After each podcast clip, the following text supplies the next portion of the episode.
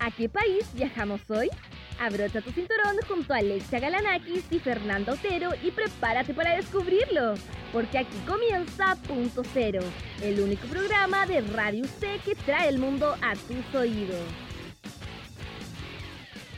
Hola, hola. Hola. ¿Cómo estás? Bien, ¿y tú? Feliz porque estoy de vuelta. Así es, se nos viene un nuevo viernes de punto cero y ahora por fin estamos los dos. Sí, los eché de menos la semana pasada. Nosotros también a ti, yo especialmente. Pero igual fue un programa muy, muy, muy bacán, lo escuché y lo disfruté harto. Qué bueno. Espero que todos ustedes también lo hayan disfrutado bastante. Y por lo mismo tenemos que dar un nuevo destino para disfrutar. Sí, y como siempre, vengo a dar las pistas. Ya, mira.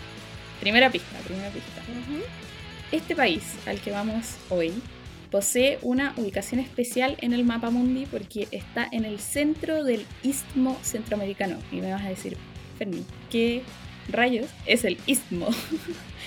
Eh, el istmo se le llama como a una formación geográfica, pero que en este caso es la franja que une a América del Norte y América del Sur. Entonces es donde están todos esos países. Y este país está justo al medio. Bueno, La media pista, la media pista. Y la media, esta tenía que ir al final. Bueno, la tiré al, principio al tiro. Cuéntame más. El Turdus grayi es su ave nacional. Mira. Sí. ¿Ya? La gente nativa de este país se les llaman ticos y ticas. Ya bueno, este es más conocido. Sí, yo creo que la gente que ya sabe tiene, la idea por lo menos. Sí, yo también creo. Y uno de sus poblados, llamado Nicoya, es uno de los cinco sitios Blue Zone o zona azul del mundo, que estos son lugares en el mundo donde se encuentran las personas más longevas que superan los 100 años de edad. Este es uno de los cinco países, eh, o sea, cinco lugares eh, del mundo. Oh, qué heavy, me gustó mucho esta pista. Sí, yo creo que con estas cinco pistas, hoy día estuve generosa, les traje varias pistas. Eh, yo creo que ya, ya pudieron juntar los, los, puntos, hacer las conexiones y adivinar a qué país nos vamos a ir. Yo creo que sí, cuéntanos. Hoy nos vamos a ir a Costa Rica. ¡Uy, qué entretenido! Sí, precioso. La verdad es que es uno de los destinos a los que más quiero ir, como en este momento de mi vida. Así que me muero por escuchar este programa y espero a ustedes también les guste mucho Costa Rica. Y para dar inicio al programa vamos a ir a escuchar la primera cápsula que nos tiene Antonia Sanzana preparada. Costa Rica se encuentra en Centroamérica, limitando con Nicaragua al norte, Panamá al sureste, el Mar Caribe al este y el Océano Pacífico al oeste. Tiene una superficie de 51.100 km cuadrados y una población de 5.163.000 habitantes aproximadamente. Su idioma oficial es el español, a pesar de que dentro del país existen más de 10 otras lenguas y dialectos que aún se hablan. La moneda oficial costarricense es el colón, aunque la mayoría del tiempo se reciben dólares igualmente. Para hacerse una idea, mil pesos chilenos se convierten en aproximadamente 853 colones. Costa Rica es una república presidencialista unitaria al igual que nosotros, pero en vez de regiones se divide en siete provincias. En la provincia de San José se encuentra su capital, que lleva el mismo nombre, San José. La constitución costarricense establece el catolicismo como la religión oficial, y esto convierte al país en el único estado confesional en América. Esto significa que tiene una religión declarada como oficial. En Chile, por ejemplo, si bien la religión que la mayoría profesa es la católica, no es considerada una religión oficial. Además, según el ranking del Índice de Felicidad de la ONU, este 2021 Costa Rica ocupa orgullosamente el decimosexto lugar en el mundo y el primero en América Latina. Gracias Santo por esta cápsula y datos del país. Y para seguir un poco adelante con las cosas interesantes que nos trae, vamos con el comentario de cine de Matías Blanco que ustedes ya pudieron conocer mejor la semana pasada.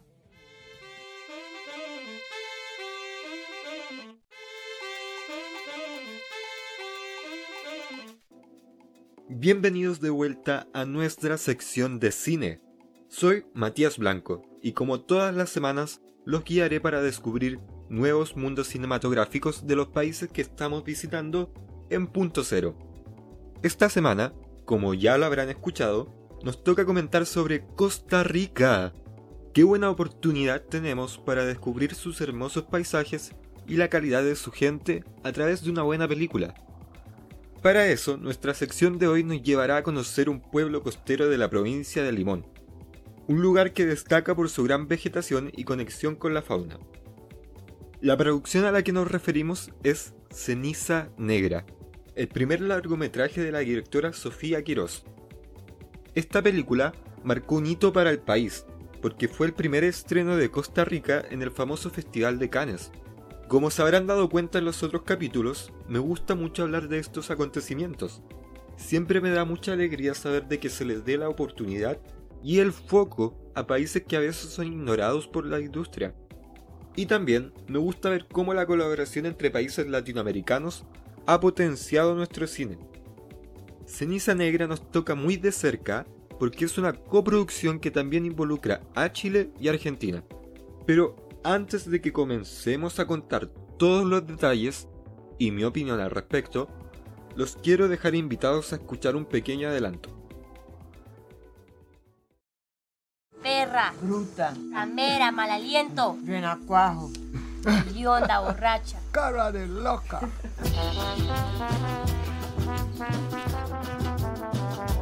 ¿Usted qué cree que es mejor? ¿Dar un beso largo, piquito o un beso corto, con lengua? Yo creo que los dos. Ya vengo. ¿A dónde va? Yo voy con usted.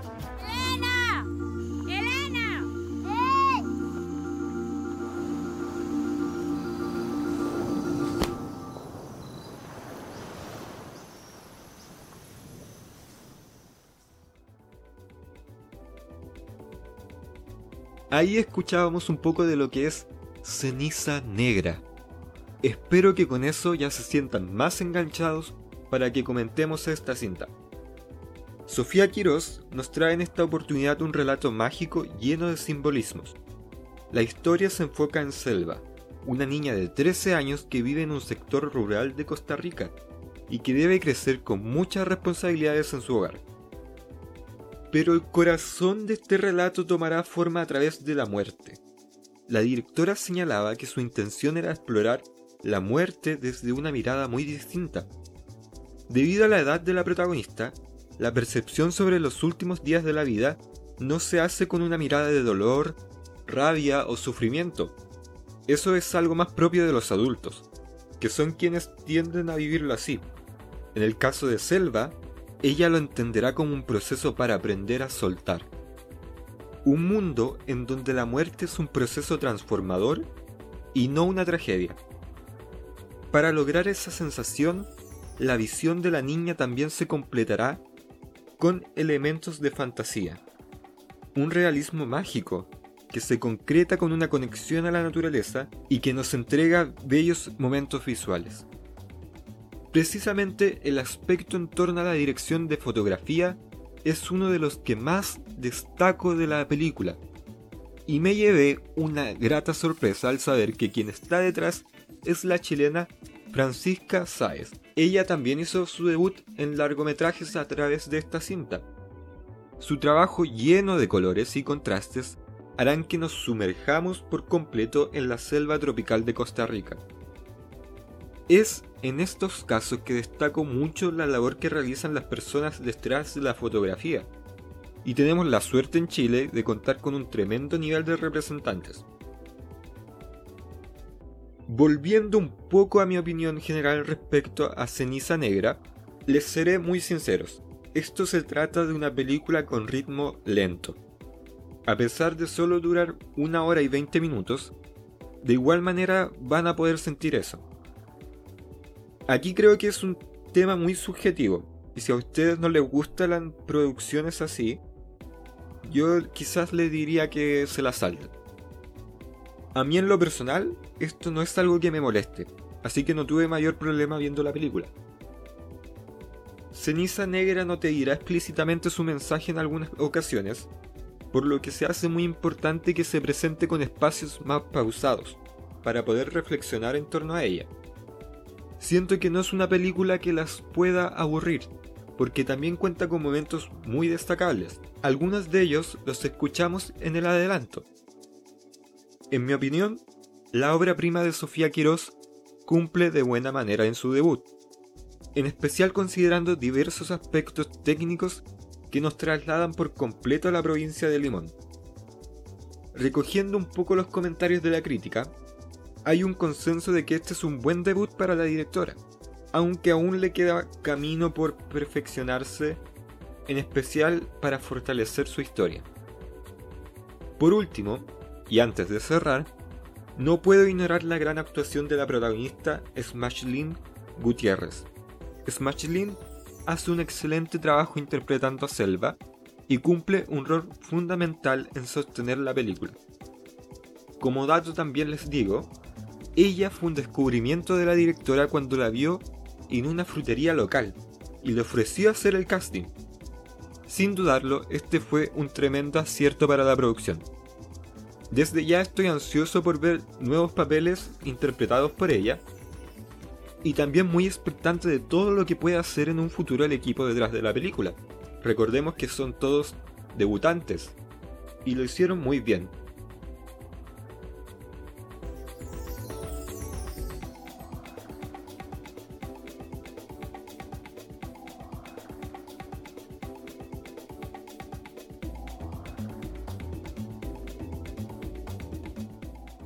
Finalmente les recuerdo que una vez que termine nuestro programa de hoy, siempre es buen momento para conocer algún país a través de su cine.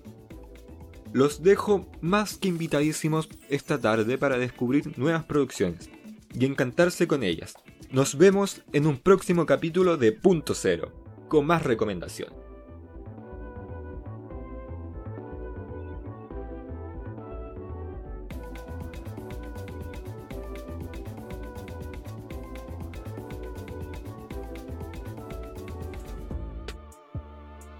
Gracias Mati por esta nueva recomendación de película.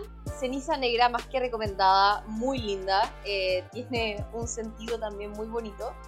Y es muy importante porque esta fue el primer estreno de Costa Rica en el famoso Festival de Cannes. Es muy importante para su país y también, como ya lo dijo Mati, nos toca muy de cerca porque es una coproducción que involucra a Chile y Argentina. La verdad, muy, muy interesante el, el comentario que nos trajo Matías y también la sonorización. Muy, me gustó mucho que puso pedacitos ahí del, del tráiler para sentirnos un poco más eh, en sintonía con la película y para los que les interesa el cine. Así es. Debo admitir que los comentarios de cine se han vuelto uno de mis favoritos durante los programas. Los he Sí. ido anotando todas las películas para verlas. Sí, cuando haya tiempo, sí o sí están ahí en, en la lista de películas por ver. Obvio, o en las desveladas de la noche. También. Bueno, y vamos con ciencia. Ciencia, mira, de ciencia hoy día eh, quise hablarles de específicamente de la biodiversidad de Costa Rica, porque como sabrán, Costa Rica tiene mucha, mucha, mucha, mucha, mucha, mucha, mucha flora y fauna. Incluso es considerado uno de los 25 países más biodiversos del planeta. Y en este pequeño territorio, porque Costa Rica es un país muy chiquitito, eh, se supone que habitan más de 500.000 especies y esto representa el 6% de la biodiversidad del mundo. ¡Del mundo! Del mundo, el 6%.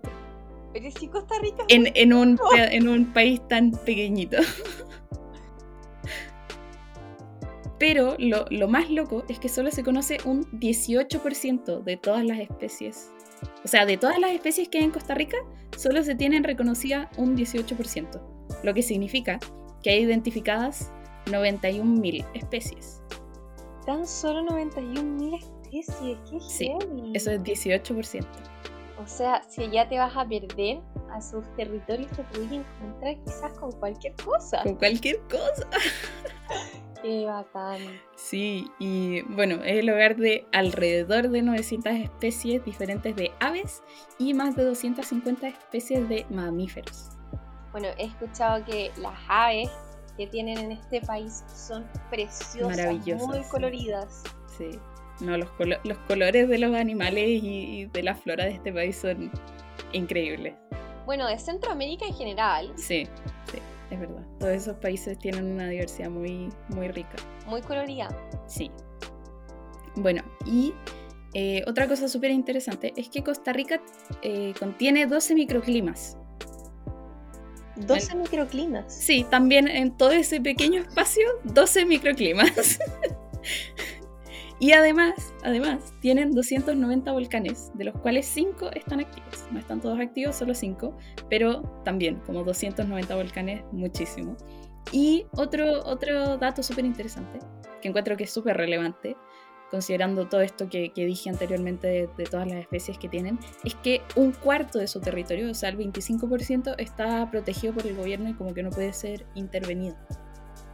Mira, o sea, son zonas protegidas ambientalmente. Sí.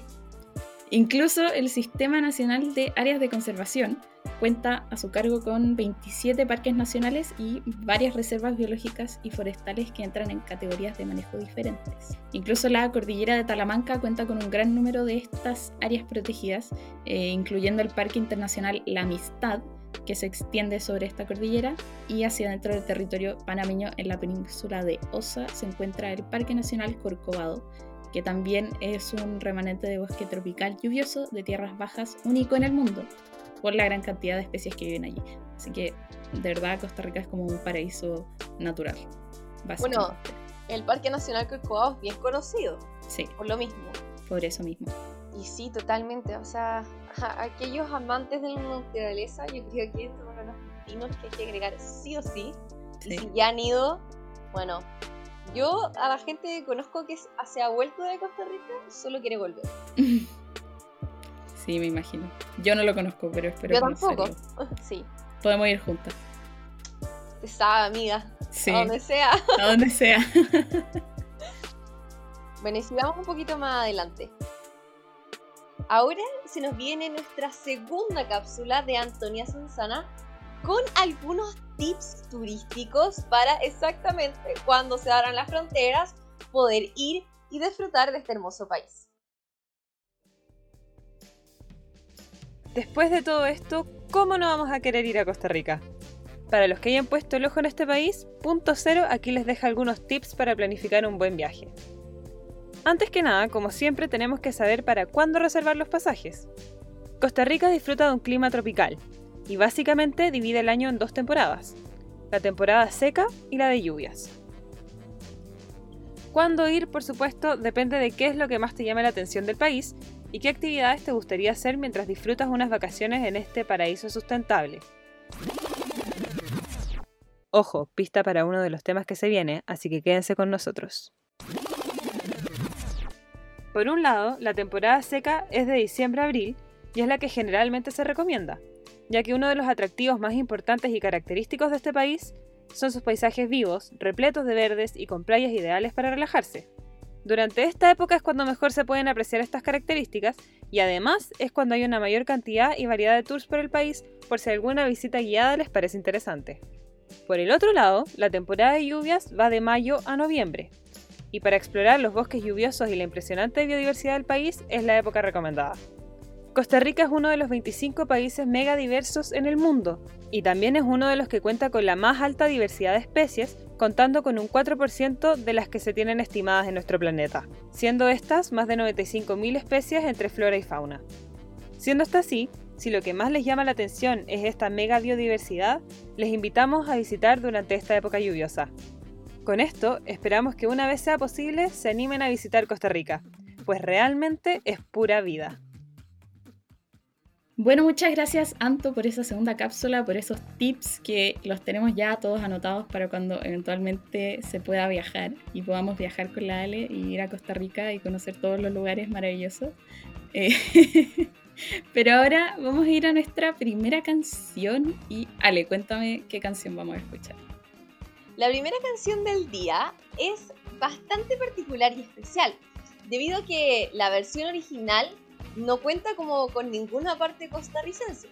Sin embargo, esta es una versión acústica que fue cantada en vivo de Vicente García y Kumari Sawyers. Es Dulcito de Coco. Espero que les guste porque es un clásico.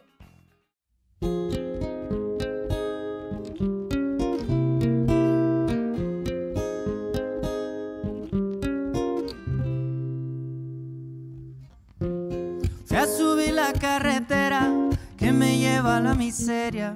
En vez de piedra, en vez de asfalto, por lo menos dame guerra. No me tire contra el suelo, no me rompa la cadena. Y que yo extraño el saborcito a coco que que hay en tu mirada.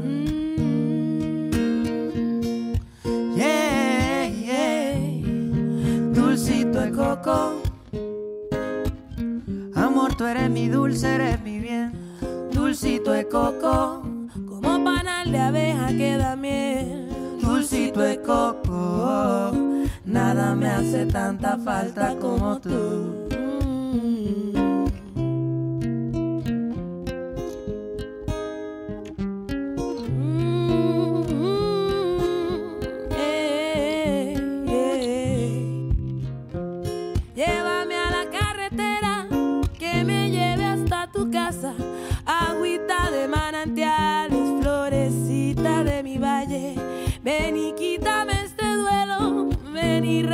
Tus detalles.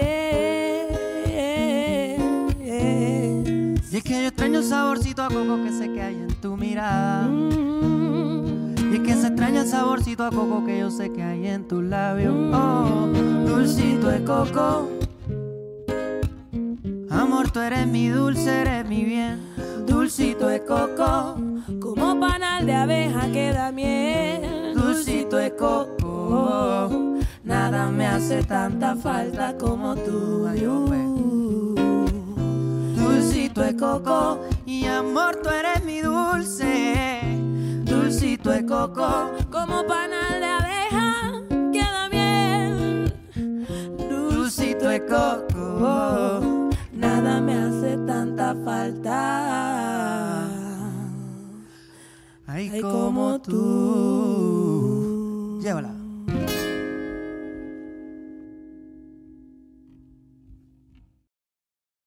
Acabamos de escuchar Dulcito de Coco por Vicente García y Kumari Sawyers. Espero que la hayan disfrutado mucho. Acá la Ale la estuvo disfrutando bastante porque le gusta, le gusta harto esta canción. Es verdad, me gusta mucho. Sí. Y la verdad es que la bailé muchísimo. Y antes de salir al programa, yo creo que las puse unas cinco veces. Sí, son, son varias veces. bueno, pero importante, antes que nada, destacar que Vicente García, él es dominicano. Y Kumari Sawyers, ella es costarricense. Y por, por eso mismo quisimos poner esta canción. Eh, bueno, ella inició en la escena musical el año 2007 eh, junto a bandas de reggae, interpretando como música caribeña con un sentimiento muy de soul y funk. Y, y en toda su trayectoria ella ha mostrado harta versatilidad con colaboraciones que ha realizado con diferentes artistas de diferentes eh, tipos de música. Y actualmente es cantante y corista de la banda Un Rojo Reggae Band. Además es corista de Debbie Nova, no se nos puede También. olvidar eso. Sí, muy importante. Y ella también es vocal de AIE Costa Rica. Esta es la Asociación de Intérpretes y Ejecutantes de Costa Rica que gestiona los derechos conexos de la música en este país. Cosa que no se nos puede quedar atrás tampoco porque es bastante importante. Bueno, y ahora para seguir con el programa, vamos a ir a escuchar el dato freak o los datos interesantes que nos trae Ana el día de hoy.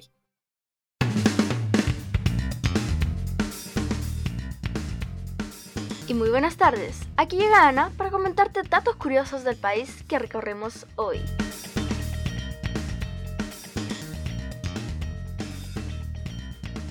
Como habrán apreciado hasta el momento, el día de hoy estamos recorriendo Costa Rica, un pequeño país de Latinoamérica que pese a su tamaño posee muchos datos curiosos. Ahora te contaré algunos de ellos. El país de Costa Rica, o también llamado por su gente Tiquicia, es un país bastante pequeño de Latinoamérica. Posee una superficie de 51.100 kilómetros cuadrados y una población de poco más de 5 millones de ticos.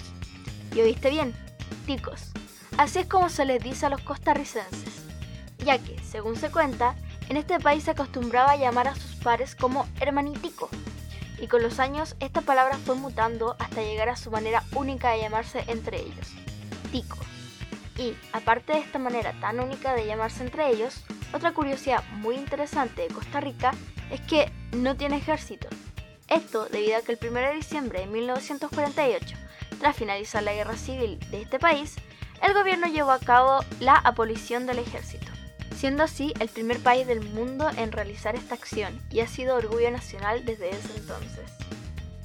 Otro orgullo nacional es su enorme riqueza en especies, ya que actualmente posee aproximadamente un 4% de las especies mundiales, pese a su pequeño tamaño, por lo que lo hace un país lleno de vida, donde su fauna y flora puede sorprenderte diariamente. Sobre todo, lo que les llama la atención normalmente a los turistas es que la naturaleza diariamente te saluda y los sonidos nunca dejan de escucharse durante el día. Siguiendo la línea de lo natural, actualmente en Costa Rica se pueden encontrar cinco volcanes activos, de los cuales uno de los más conocidos es el volcán Arenal. Alrededor de este volcán también se encuentra el lago más grande de Costa Rica, el lago Arenal. Lo cual es muy curioso, ya que este lago es artificial, así que podemos decir de que el lago más grande de Costa Rica es artificial.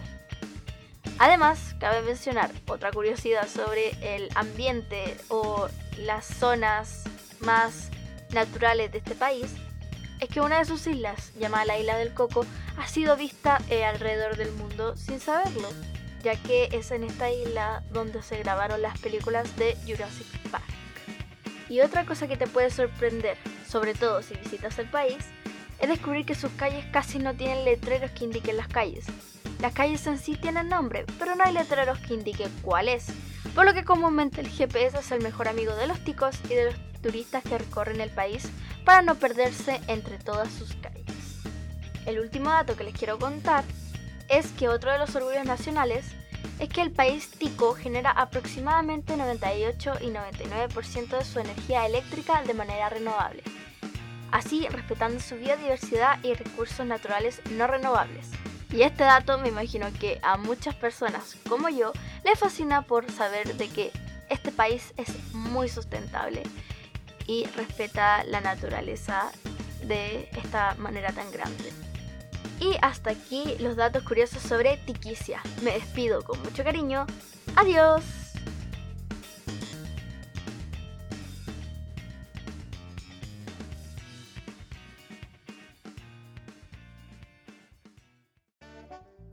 Muchas gracias Ana por esos datos interesantes sobre el país. Y ahora, Ale, ¿qué es lo que viene? Viene tu parte favorita de todo el programa. Así es, gastronomía. La gastronomía de Costa Rica a nivel sociocultural se trata de una cocina que, bueno, como muchas en verdad y la mayoría de las que hemos visto en este programa, tiene un intenso mestizaje. Está fuertemente condicionado por su entorno tropical y muy próximo también a la dieta mediterránea a causa de la mezcla basal entre grupos sudeuropeos, levatinos y sefardíes. Existen también notables aportes de origen africano, indígena, afroantillano, oriental y latinoamericano. Además, por su posición geográfica que comentamos al principio del programa, que está en medio de las dos grandes masas territoriales de América, o sea, al medio de Centroamérica, a lo largo de la historia de Costa Rica ha sido un puente biológico-cultural entre el norte y el sur del continente. Es lógico, ¿no? Y esto ha producido en su pequeño territorio un encuentro de flora y fauna único que genera una exuberante gama de productos alimenticios. Claro, mismo decía, o sea, la biodiversidad es tan grande que los productos naturales que ofrece naturaleza también son muy extensos y muy enriquecidos. Además, con todo el raudor de los frutos del mar debido a que poseen dos costas bañadas por el Océano Pacífico y el Mar del Caribe. De esta forma, el país posee cuatro regiones culinarias bien definidas por su geografía y desarrollo cultural. Por un lado tenemos el Valle Central Occidental y Oriental, por otro lado Guanacaste y Zona Norte y Punta Arenas y Limón. Punta Arenas, mira, este me suena más familiar. Pero no es el mismo. Pero no es el mismo Punta Arenas. Bueno, vamos con los platos. Primero les traigo el gallo pinto, que es el desayuno típico de Costa Rica.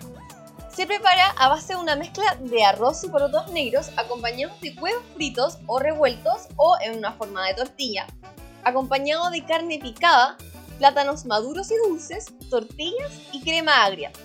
Suele comerse junto a queso, jugo de naranja natural, fruta y café. Bastante contundente. Hoy me dieron ganas de comer ese desayuno. Así es. Y si ustedes van a Costa Rica y la típica que uno hace, de probablemente se queda en un hostal hotel que te dan desayuno incluido, se come todo el desayuno para no tener que almorzar y no gastar plata en el almuerzo, bueno. Lo encuentro maravilloso, sí. Le recomendamos este, ahí va a quedar Este bien satisfecho para Sí. hacer todas las cosas que quiere y no gastar plata en el almuerzo.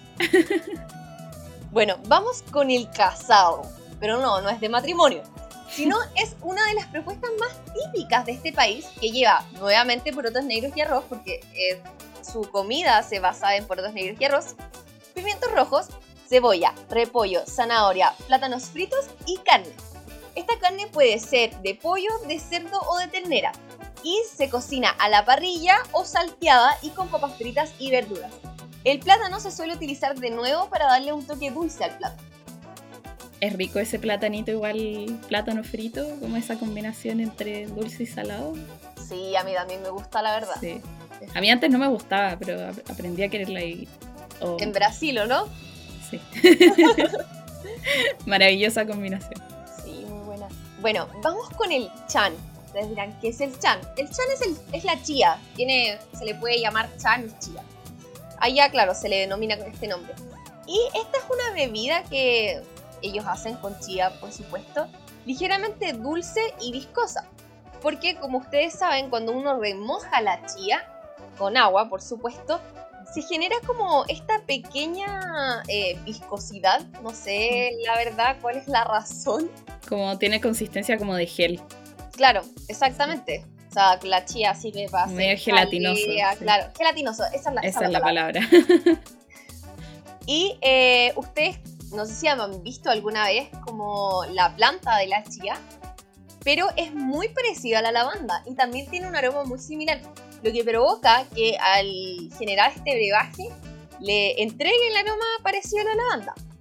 Y asimismo, esto, como bueno, ustedes ya saben de las cosas que te aporta la chía, ayuda al sistema digestivo, baja la fiebre y la presión arterial. Se toma bastante. Se me imagina como ustedes alguna vez han comprado estas bebidas de aloe vera que se volvieron como bien típicas en tiempo. Ay, sí, típicas, típicas, típicas. Claro, se me imaginó así. Sí, qué rico que tenga olor a lavanda. A mí me encanta la lavanda, como que todo lo que tiene lavanda. Así que quiero probar esta bebida ahora. Bueno, no nos tenemos que ir muy lejos para hacerla, la verdad. Y vamos con el, la última recomendación del día, chili guaros. ¿Qué es esto? Este es un copete, como diríamos nosotros. ¿Qué se El prepara? alcohol. El alcohol. Infaltable. Que se prepara a base de guaro. Esta es una bebida alcohólica elaborada en base de caña de azúcar. Es un licor súper fuerte y muy parecido al aguardiente. De hecho, se recomienda como no tomarlo solo. Pero el chiriguaros es una buena opción. El chiriguaros son unos shots donde se mezcla este licor típico de Costa Rica con jugo de tomate y gotitas de salsa picante. Y por supuesto se le pone la sal afuera. Y si a usted le gusta más lo picante, le pone qué, pero no sé. Me encanta. Quiero probarlo también. Debo Me dijeron picante, me dijeron picante y yo lo quiero. Debo admitir que a mí el jugo de tomate no me llama mucho la atención. Oh, es maravilloso. A mí me encanta. No, yo quiero este trago, lo quiero ahora, en mi mesa. Oh. Bueno, ya saben ya, cuando vayamos a Costa Rica, yo lo voy a probar. Chili por guaro. Sí. Lo te Su- voy a hacer el, el favor para que hagamos salud de, shot de chili guaro, me encanta. Un ski shot de chili guaro en bola. Ya. Bueno, y para seguir adelante, ya dejando de lado el alcohol del programa Y la comida, importante la y comida. la comida, por supuesto, con estas ricas mezclas, vamos con nuestra tercera cápsula de Antonia Sanzana. Como dijimos en la cápsula anterior, Costa Rica realmente es un paraíso sustentable. A fines de 2020 cumplió con su sexto año consecutivo con más de un 98% de sus energías renovables. El país usa principalmente energía hidroeléctrica, con un 71,95%, seguida de la geotermia, con un 14,9%, luego eólica, con un 12,39%, y finalmente la biomasa y el sol aportan con un 0,54% según el CENSE, que es el Centro de Control de Energía de Costa Rica. El Acuerdo de París es un acuerdo, valga la redundancia, redactado por la Convención Macro de las Naciones Unidas sobre el Cambio Climático, que hace que cada país firmante establezca medidas para reducir los gases de efecto invernadero. Este acuerdo fue firmado el año 2016 por 195 países, entre ellos Chile y por supuesto Costa Rica. En este acuerdo se requiere que los países presenten un plan cada cinco años que incluya sus estrategias para contribuir a la lucha contra el cambio climático. Costa Rica presentó su nuevo plan en diciembre del 2020 y ataca 13 áreas. Movilidad y transporte, desarrollo y ordenamiento territorial, energía, infraestructura y construcción, industria, comercio y servicios, gestión integrada de los residuos, agropecuario, bosques y biodiversidad terrestre, océanos, recurso hídrico y biodiversidad azul, acción para el empoderamiento climático, transparencia y mejora continua, finanzas y finanzas, estrategias y planes de cambio climático. Concentrándonos en su trabajo en una de estas áreas, el área de energía, Costa Rica plantea, ojo, llegar al 100% de generación por fuentes renovables el 2030. Así que sí, Costa Rica es un verdadero paraíso sustentable y, en nuestra opinión, un gran ejemplo para el resto de Latinoamérica. Gracias, Anto, por esa tercera cápsula, tercera y última cápsula, eh, que nos estuvo hablando de la energía renovable en Costa Rica, que muy interesante. Y yo la verdad no sabía que tenían tanta, como toda esa capacidad de energía renovable. Más del 99% del país se sustenta de energía renovable. ¿Puedo Sí. volver a decirlo? Yo sé que Anto lo dijo, pero ¿puedo volver a repetirlo? Pues, Más del 99% del país se sustenta de energía renovable. Repítanselo. más Vaya. del 90. Encaminémonos a esto, por favor. Sí, sería maravilloso. Así es. Además, bueno, hablando sobre todo de nosotros que somos chilenos, la capacidad que nosotros tenemos de convertir en nuestro país energía renovable es muchísima. Sí. Pero bueno, Hay muchos recursos. Y para seguir, vamos a ir a escuchar nuestra segunda canción del día. Esta canción se llama Cambiaría y es del grupo de rock alternativo Sincrónico, originarios de San José de Costa Rica.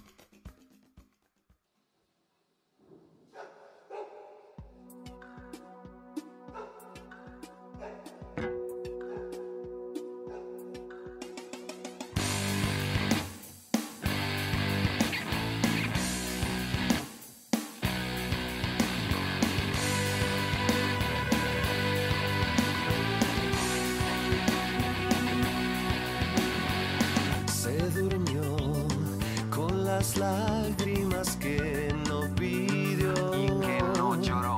Se dejó las caricias que nunca sintió. Que podía esperar.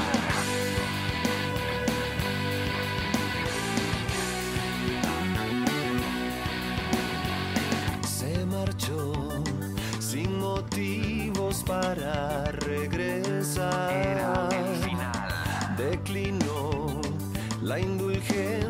por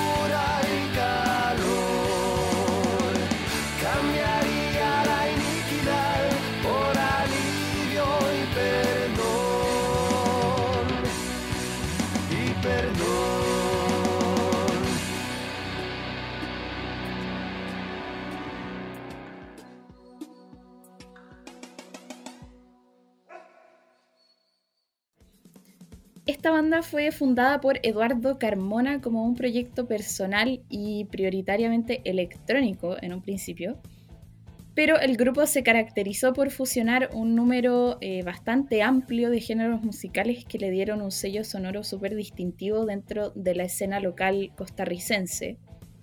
Y después de haber experimentado una serie de cambios importantes en cuanto a su, integración y sus integrantes, y también habiendo abordado brevemente la idea de publicar un EP, el grupo se desintegró a mediados de la década de los años 2010.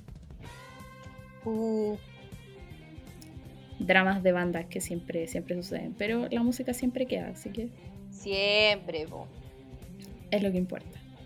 Es lo que nos importa, por lo menos a nosotros. La ¿Qué música grabada es inmortal. Sí, nosotros que consumimos la música, se aprecia.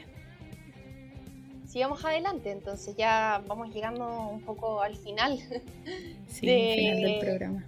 de nuestro programa. Pero como siempre, no podemos terminarlo sin saber lo que está pasando en el día de hoy. Así que vamos con nuestro reporte de actualidad de Natalia Gallegos.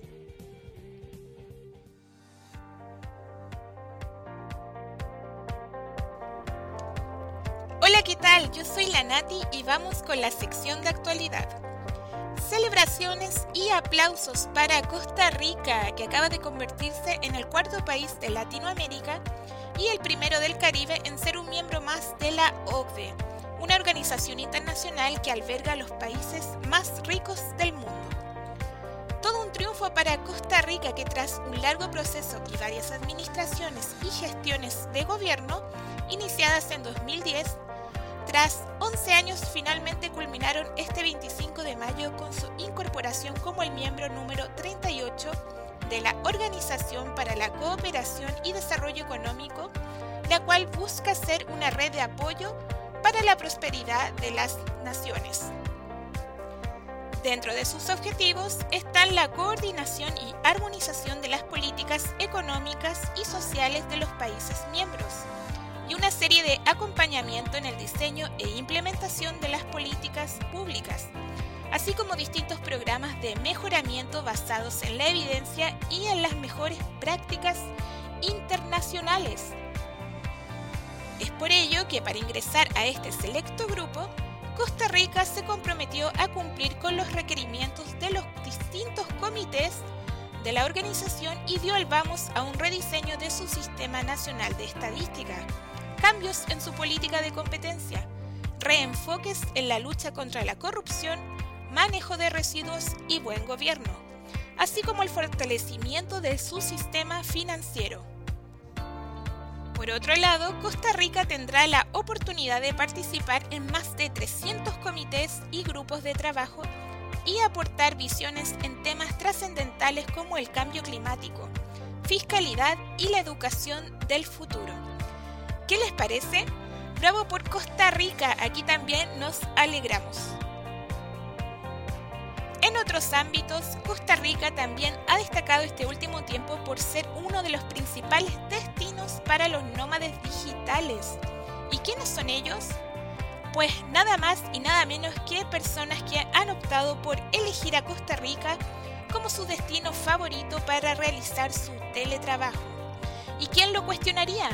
Nada como trabajar unas horas en el computador con vista hacia un horizonte azul, el sonido de las olas, el mecer de las palmeras y por supuesto la energía única de las playas costarricenses a solo unos minutos luego de la jornada laboral online.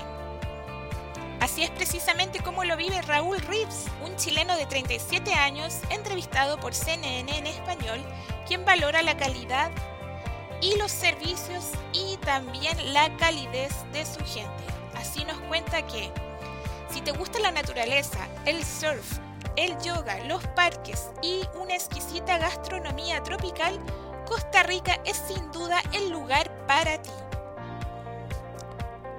Como Raúl, son muchas las personas que al cerrar sus oficinas y tener la posibilidad de trabajar desde casa y sabiendo que casa puede considerarse cualquier lugar en el mundo, han optado por este paraíso terrenal.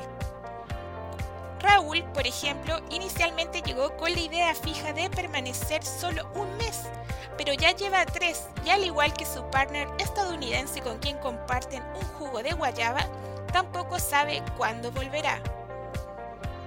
Es por este motivo que varios hoteles han dado facilidades a los turistas e implementado más salas de coworking, espacios comunes, entre otras entretenciones y adaptaciones para los visitantes.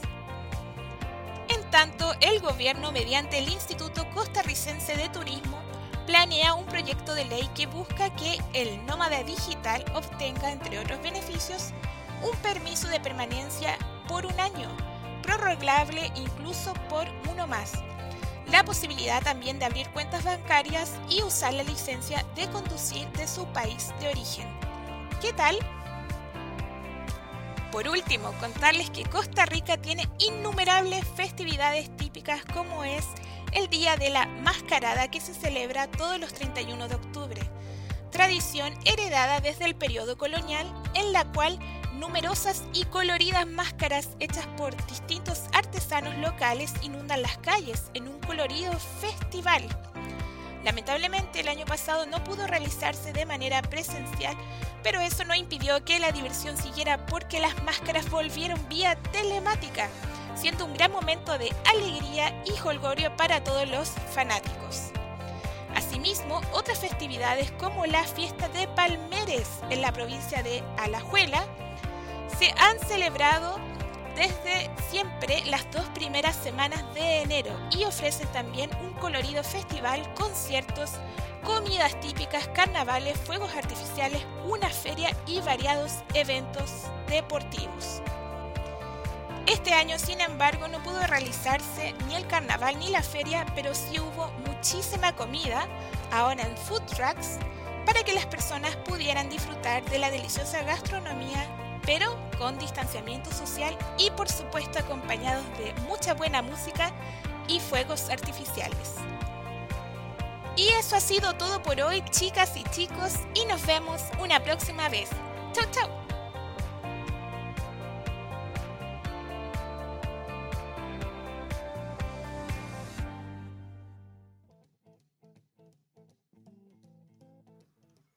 Muchas gracias Nati por este reporte, porque siempre es necesario estar actualizado y saber lo que está pasando con el mundo, un poco de conexión también con la realidad.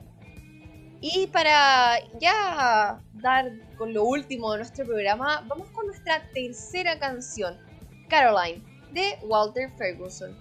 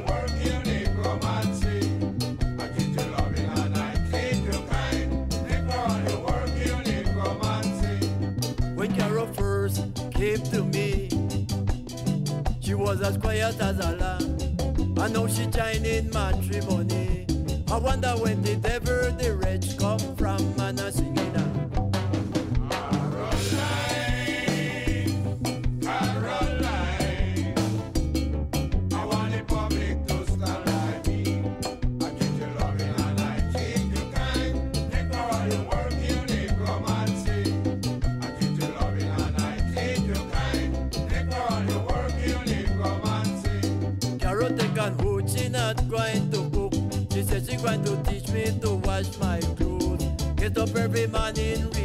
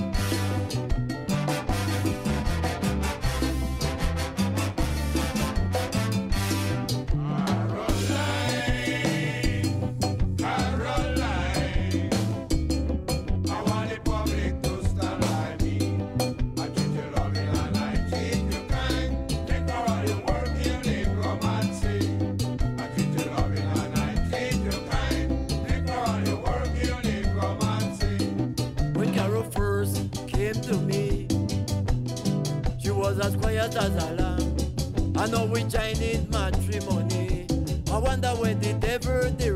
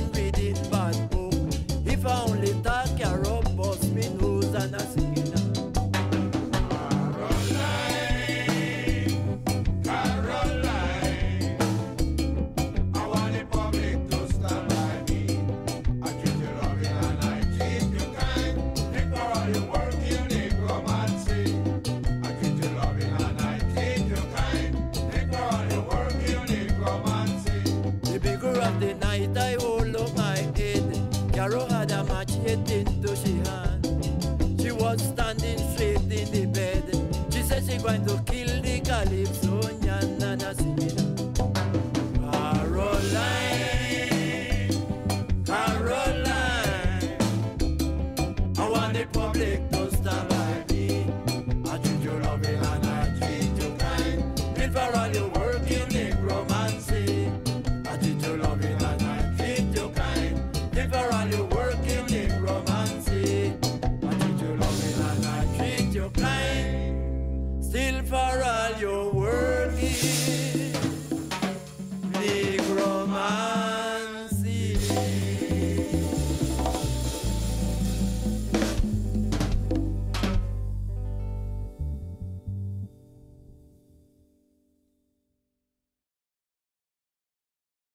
Acabamos de escuchar Caroline de Walter Ferguson aquí en Punto Cero en Radio UC. Y para contarles un poquito más de quién es Walter Ferguson, él, bueno, nació el 7 de mayo de 1919 y es conocido como un calypsonian costarricense.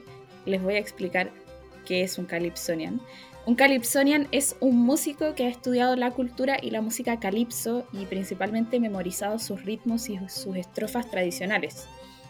Pero, ¿qué, qué es el calipso también? Como, no- según yo, yo tampoco sabía que era el calipso, pero el calipso es el nombre de un género musical originario de Trinidad y Tobago y que es muy popular en las Antillas, en las islas de San Andrés y Providencia en Colombia, Panamá, Venezuela y bueno, gran parte de la costa caribeña centroamericana, que es donde está Costa Rica.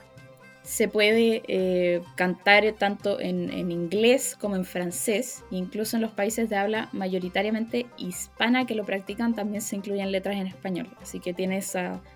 Es es una mezcla de, de diferentes culturas y es, es maravilloso. Mira, sí, qué lindo. Y yo tampoco lo conocía, así que gracias por esa info. De nada, para eso, es- para eso es punto cero. Punto cero se aprende. Y bueno, con esto llegamos al final de nuestro programa. Cuéntame, ¿qué fue lo que más te gustó el día de hoy? Yo creo que lo que más me gustó, yo creo que lo de la, de la energía renovable que nos contó la Anto y la música. No sé, yo siempre lo- creo que lo que más que disfruto en estos programas es la música y conocer música nueva. Es verdad, también es, es un buen aporte de música nueva. Sí. Personalmente, lo que más me gustó de este programa es eh, darme cuenta del el ejemplo que es Costa Rica en su estilo de vida. Tienen una concientización muy grande de lo que es la naturaleza y de que hay que cuidarla. O sea, para mí son pioneros en todo lo que hacen. Tienen 25% de su país protegido. O sea, eso quiere decir que ellos tan, tan solo pueden modificar tres cuartos de, de su, de- de su territorio. Sí. Lo cual, entendiendo cómo vivimos hoy en día eh, la vida, eso no, no- no se lleva a cabo casi en ninguna parte.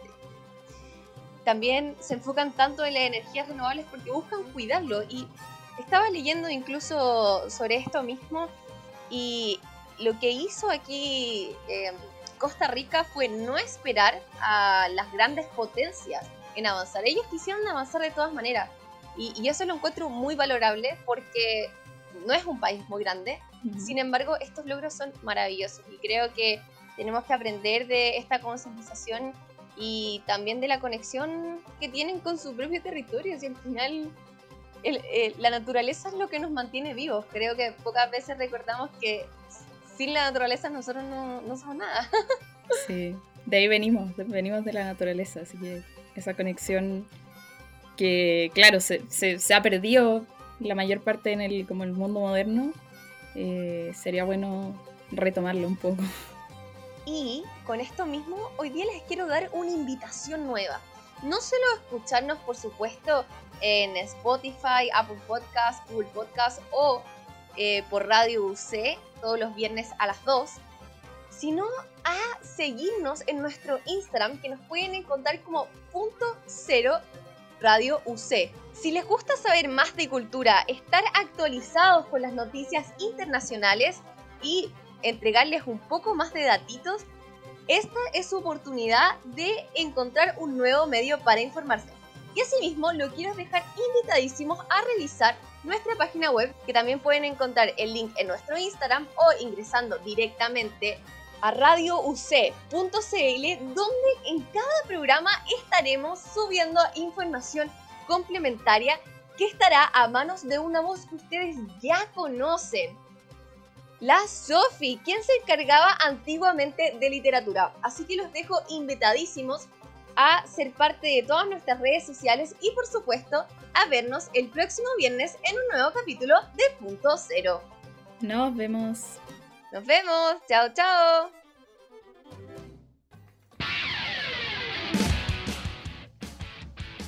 El viaje no termina. ¿Cuál será nuestro siguiente destino? Descúbrelo el próximo viernes junto a Alexia Galanakis y Fernando Otero en una nueva edición de Punto Cero, solo por Radio C.cl.